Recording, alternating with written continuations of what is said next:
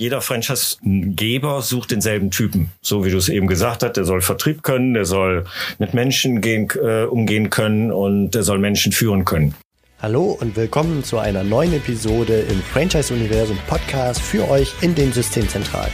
Mein Name ist Steffen Kessler und ich helfe euch, die passenden Menschen zu finden und von euch zu überzeugen, um sie dann zu erfolgreichen und das ist mir wichtig, zufriedenen Franchise-Partnern zu machen. In meinen Worten heißt das, indem wir unser Glück mit anderen teilen. Viel Spaß mit dem kommenden Impuls. Hallo und herzlich willkommen im Franchise Universum Podcast heute mit Bernd Christian und Karl Heusch von CN Franchise und ich freue mich, dass ihr da seid und wir uns über die Franchise-Nehmergewinnung unterhalten dürfen und zwar insbesondere über das Thema Wen sucht ihr da draußen eigentlich als Franchise-Nehmer? Was für Typen? Denn typischerweise ist es nicht nur ein Typ und ich freue mich, dass ihr dabei seid. Herzlich willkommen.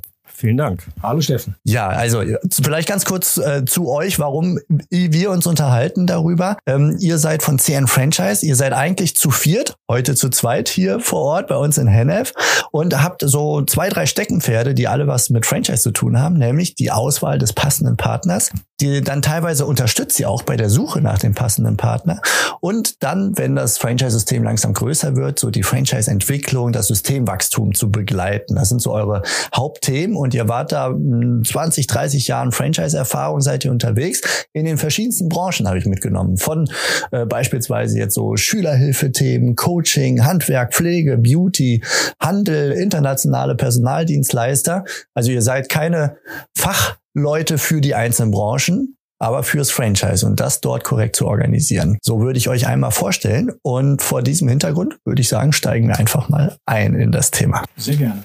Wen sucht ihr als Franchise-Nehmer? Suchen Franchise-Systeme nicht immer eigentlich die gleichen Typen? Kaufmännisch bewandert, vertriebsstark und Co.? Ja, in den Jahren sind uns natürlich verschiedene Systeme über den Weg gelaufen. Und ähm, wir haben immer wieder festgestellt, dass ähm, natürlich jedes System glaubt, sehr genau zu wissen, wen sie suchen. Bei Nachfragen sind oftmals aber Fragezeichen entstanden. Und ähm, die Nachfragen unsererseits sind dann sehr häufig in die Richtung, ähm, suchen wir den einen Typus, der zum Beispiel einen Standort führt, der Vertriebserfahrung haben muss und vielleicht Führungserfahrung haben muss. Und da fängt schon meistens der erste Unterschied an. Führungserfahrung ja oder nein, ist bei jedem System unterschiedlich. Aber dann geht es natürlich weiter. Suchen wir vielleicht einen Partner, der auch Potenzial hat, mal einen zweiten Standort zu führen. Oder, ganz wichtige Frage, suchen wir einen Partner, der vielleicht auf einen fahrenden Zug aufspringen soll, also eine Nachfolge machen soll. Der hat natürlich im Prinzip ganz andere äh, Features, ganz, ganz andere Skills, die er mitbringen muss.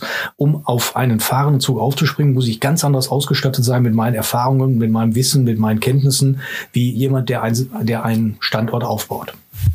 Also was wir als erstes dann schon mal mitnehmen, die Erkenntnis, Karl, ist doch im Grunde, ein, mit einem Typ ist es nicht getan. Oder ist es manchmal so?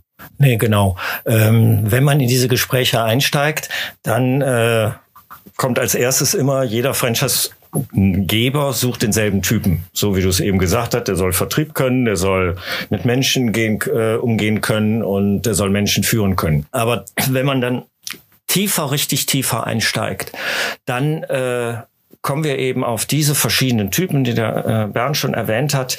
Ähm, es ist eben oftmals nicht diese, ja, auch oftmals, wie man schön sagt, die eierlegende Wollmilchsau, sondern es, es, es bilden sich ganz unterschiedliche Typen heraus.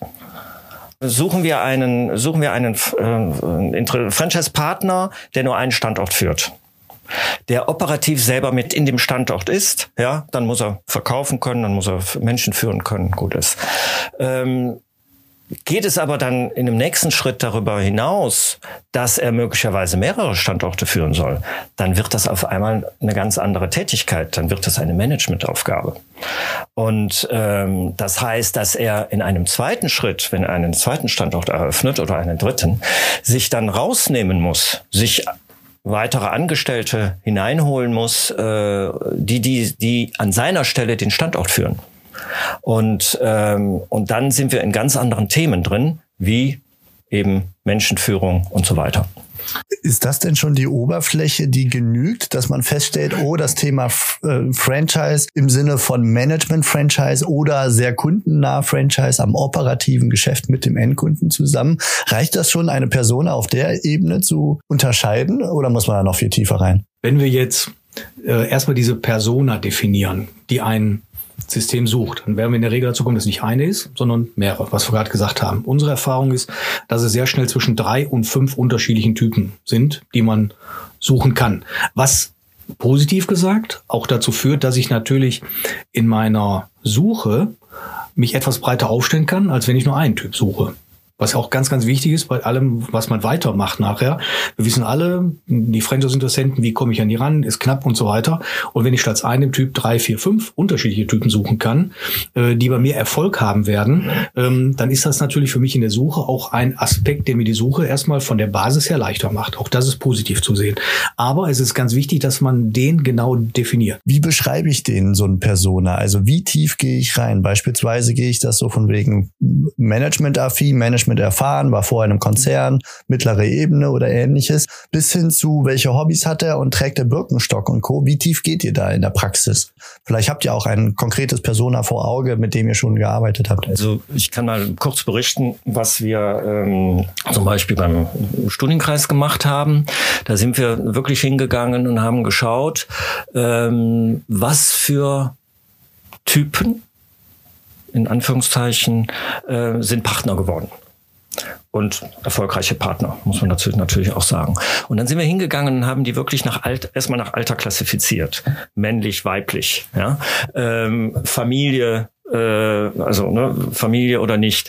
Ähm, wahnsinnig interessant, was überall rauskam. Dass äh, wir haben also im Endeffekt also drei verschiedene Typen rausgearbeitet. Ja, ähm, das waren oder vier sogar, also zweimal äh, weiblich, zweimal männlich mit äh, verschiedenen Alterstypen.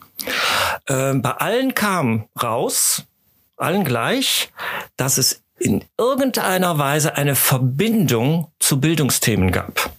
Sei es, dass sie Nachhilfe gegeben haben, sei es, dass sie nebenher was gemacht haben, aber sie hatten oder oder äh, sogar auf Lehramt studiert haben.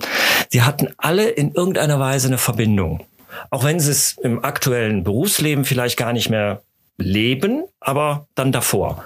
Und äh, noch eins interessant, obwohl wir das äh, da doch schon lange äh, aufgehoben haben, weil wir sagten, gut, äh, früher konnte eigentlich nur Franchise-Partner werden, der Akademiker war.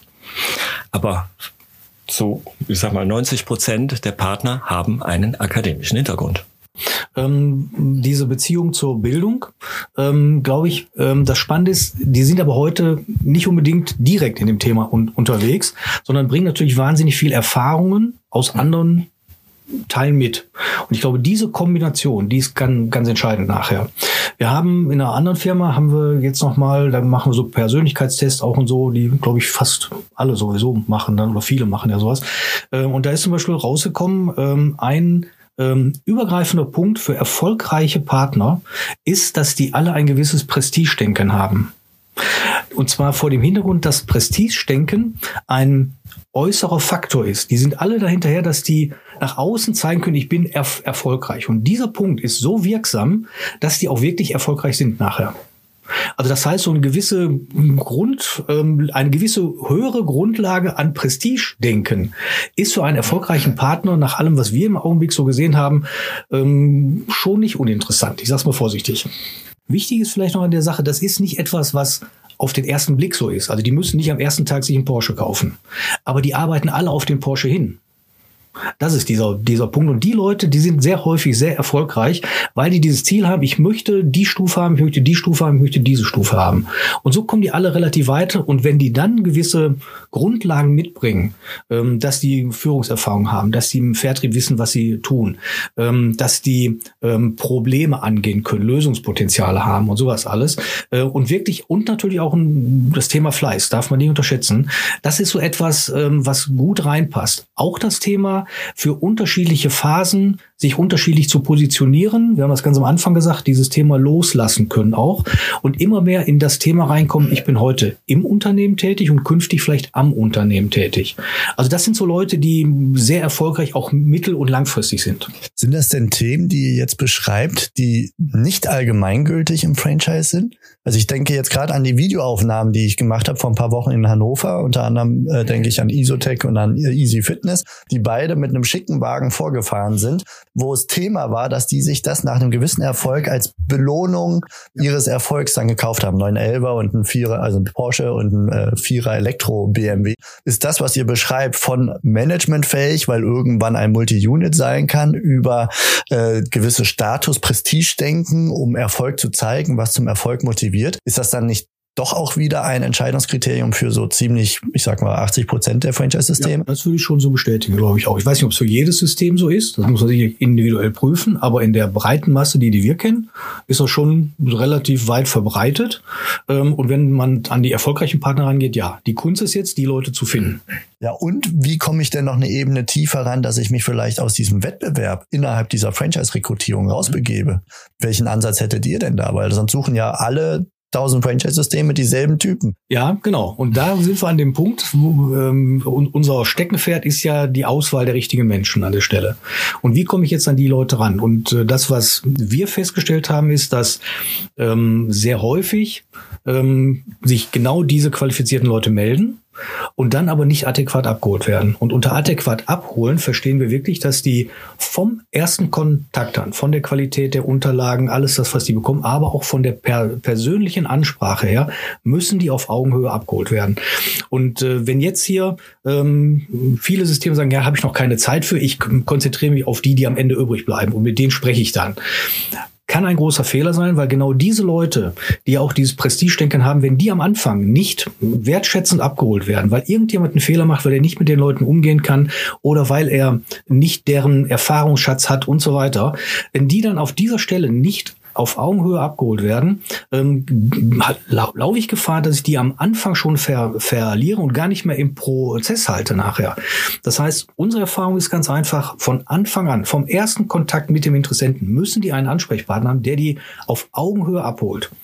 Auch vor dem Hintergrund, und das ist für uns ganz wichtig, ähm, oder aus unserer Sicht wichtig, ähm, nicht nur die Leute auf Augenhöhe abzuholen, sag ich mal, sondern äh, auch von Anfang an festzustellen, ist das jemand, der für uns passt. Wir haben für uns dieses Stichwort äh, festgelegt, der Disqualifikation von, von Interessenten. Also gar nicht von der Qualifikation, sondern die Disqualifikation. Und daran anschließend ähm, dieses Thema, dass ähm, wir sagen, der Interessent darf eigentlich im Verlauf nicht selber absagen. Das müssen wir sicherstellen. Und das ist so ein Weg, den wir vielleicht nochmal beschreiben können dann auch irgendwann. Aber wichtig ist an dieser Stelle, die Leute von Anfang an auf Augenhöhe abzuholen. Das ist ein ganz entscheidender Punkt. Und da passieren wahnsinnig viele Fehler aus unserer Sicht. Karl, da nehme ich jetzt mit, dass im Grunde, ja, wir fischen alle im selben Teich. Das lässt sich kaum vermeiden, um irgendwie an die guten Leute ranzukommen. Man braucht ja auch ein gewisses Grundrauschen, man braucht genug Leute. Und es kommt im Grunde auf den Moment an, nachdem der Kontakt einmal sich gezeigt hat, nachdem die Visitenkarte einmal gewandert ist. Das ist da, wo die Selektion stattfindet, während dieses anfänglich einen Persona sich zu malen und dann bestimmte Menschen gezielt anzusprechen, damit die überhaupt Kontakt aufnehmen, das tendenziell eher eine Theorie ist, sondern anhand der Persona hinterher den Selektionsprozess vorzunehmen. Das ist der entscheidende Hebel. Würdest du das so unterschreiben, meine Interpretation? Das äh, würde ich so sehen. Ähm, ja, leider, wir mh, alle fischen im selben Teich, wie man so schön sagt. Ja, ich gebe dir recht. Ähm, erstmal müssen wir schauen, dass ne, die Leads reinkommen und dann fängt sofort eigentlich schon die sogenannte Disqualifizierung an. Ähm, aber, und ich möchte das nochmal hier auch betonen, äh, dieses auf Augenhöhe, äh, ich möchte noch einen Zusatz dazu machen, individuell.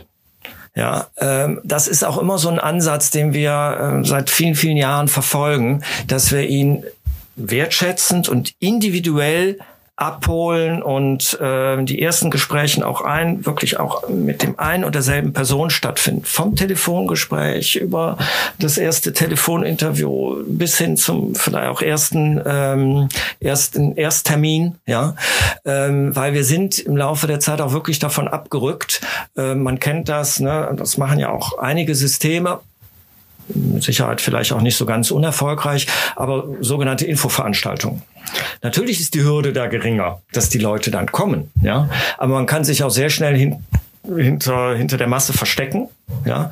Und und eigentlich lernt man auf so einer Infoveranstaltung die Leute gar nicht richtig kennen. Die saugen zwar die Infos vom Franchisegeber auf, aber der Franchisegeber hat keine Chance, die ähm, äh, genau kennenzulernen. Und das ist ja das eigentliche Ziel in der individuellen Abholung ähm, des Einzelnen. Okay, super. Also ich habe eine ganz zentrale Erkenntnis mitgenommen aus dieser Runde hier. Wir machen gleich weiter, würde ich vorschlagen, mit einer weiteren Episode, was du angedeutet hast, Bernd, über äh, die, das Abholen des Franchise-Nehmers, das, was will der Typ eigentlich, ne? was können wir ihm bieten, statt über uns selber zu sprechen, sprechen wir gleich in der nächsten Episode drüber und wir machen noch eine andere Episode über das Disqualifizieren von Franchise-Nehmern. Das finde ich nämlich wich, äh, ja wichtig, aber auch interessant, weil die meisten sprechen von Qualifizieren. Ähm, gehen wir gleich rein. Für heute habe ich mitgenommen, diese Personas, das Malen der Typen, die wir suchen, sind nicht für den Anspracheprozess ganz am Anfang mit der Gießkanne geeignet, sondern die sind viel wichtiger im weiteren Verlauf des Selektionsprozesses. Und ich glaube, dieses Bild ist bei sehr, sehr vielen doch eher anders. Also ich glaube, die meisten haben das Bild einer Persona, die sie gezeichnet haben, um dann dieser Persona entsprechend zu kommunizieren und die entsprechenden Kanäle zu nutzen. Ihr habt das jetzt zumindest in Teilen anders ähm, dargestellt, finde ich super spannend. Und dass Infoveranstaltungen im Sinne von Massenveranstaltungen, ohne jetzt ein Stadion zu füllen, aber selbst äh, 10, 20 Leute auf einen Schlag, einen wirkungsvollen Mechanismus weglassen, nämlich dem des individuellen Kennenlernens gegenseitig. Ja, genau. Soweit meine Interpretation. Äh, ja, Dankeschön. Ja. stimmen wir zu. Wunderbar, dann vielen Dank für den Moment. Nächste Woche geht es weiter dann mit was wollen diese Typen eigentlich, die wir da gerade geskribbelt haben als Persona. Und ich freue mich schon sehr drauf. Euch da draußen alles Gute und euch beiden auch. Vielen Dank. Vielen Dank auch. Danke dir. Macht es gut. Ciao. Das war's für heute von mir hier im Franchise-Universum Podcast. Ich freue mich, wenn für euch ein passender Impuls dabei war. Und wenn ja, dann leitet ihn gerne an eure Kollegen innerhalb der Systemzentrale weiter. Und ganz besonders empfehlt sehr gerne diesen Podcast an eure befreundeten Franchise-Geber und Franchise-Manager, denn es ist natürlich noch lang nicht jeder in der Podcast-Welt angekommen. Und sehr gerne hinterlasst mir eine nette Bewertung auf iTunes. Das hilft mir, diesen kleinen Nischen-Podcast für die Franchise-Wirtschaft leichter auffindbar zu machen. Ich wünsche euch eine gute Zeit, teilt euer Glück, euer Wissen, euren Erfolg mit euren Franchise-Partnern. In diesem Sinne macht es gut, bis zur nächsten Episode. Ciao.